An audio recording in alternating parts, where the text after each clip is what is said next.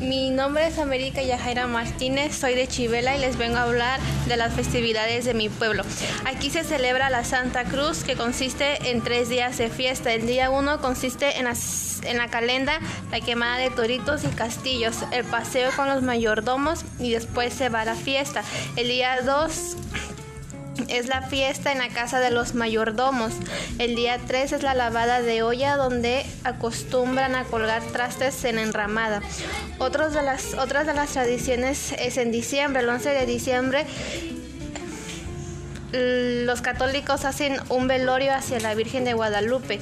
El 12 se hace una misa donde los niños acostumbran a ir vestidos de inditos.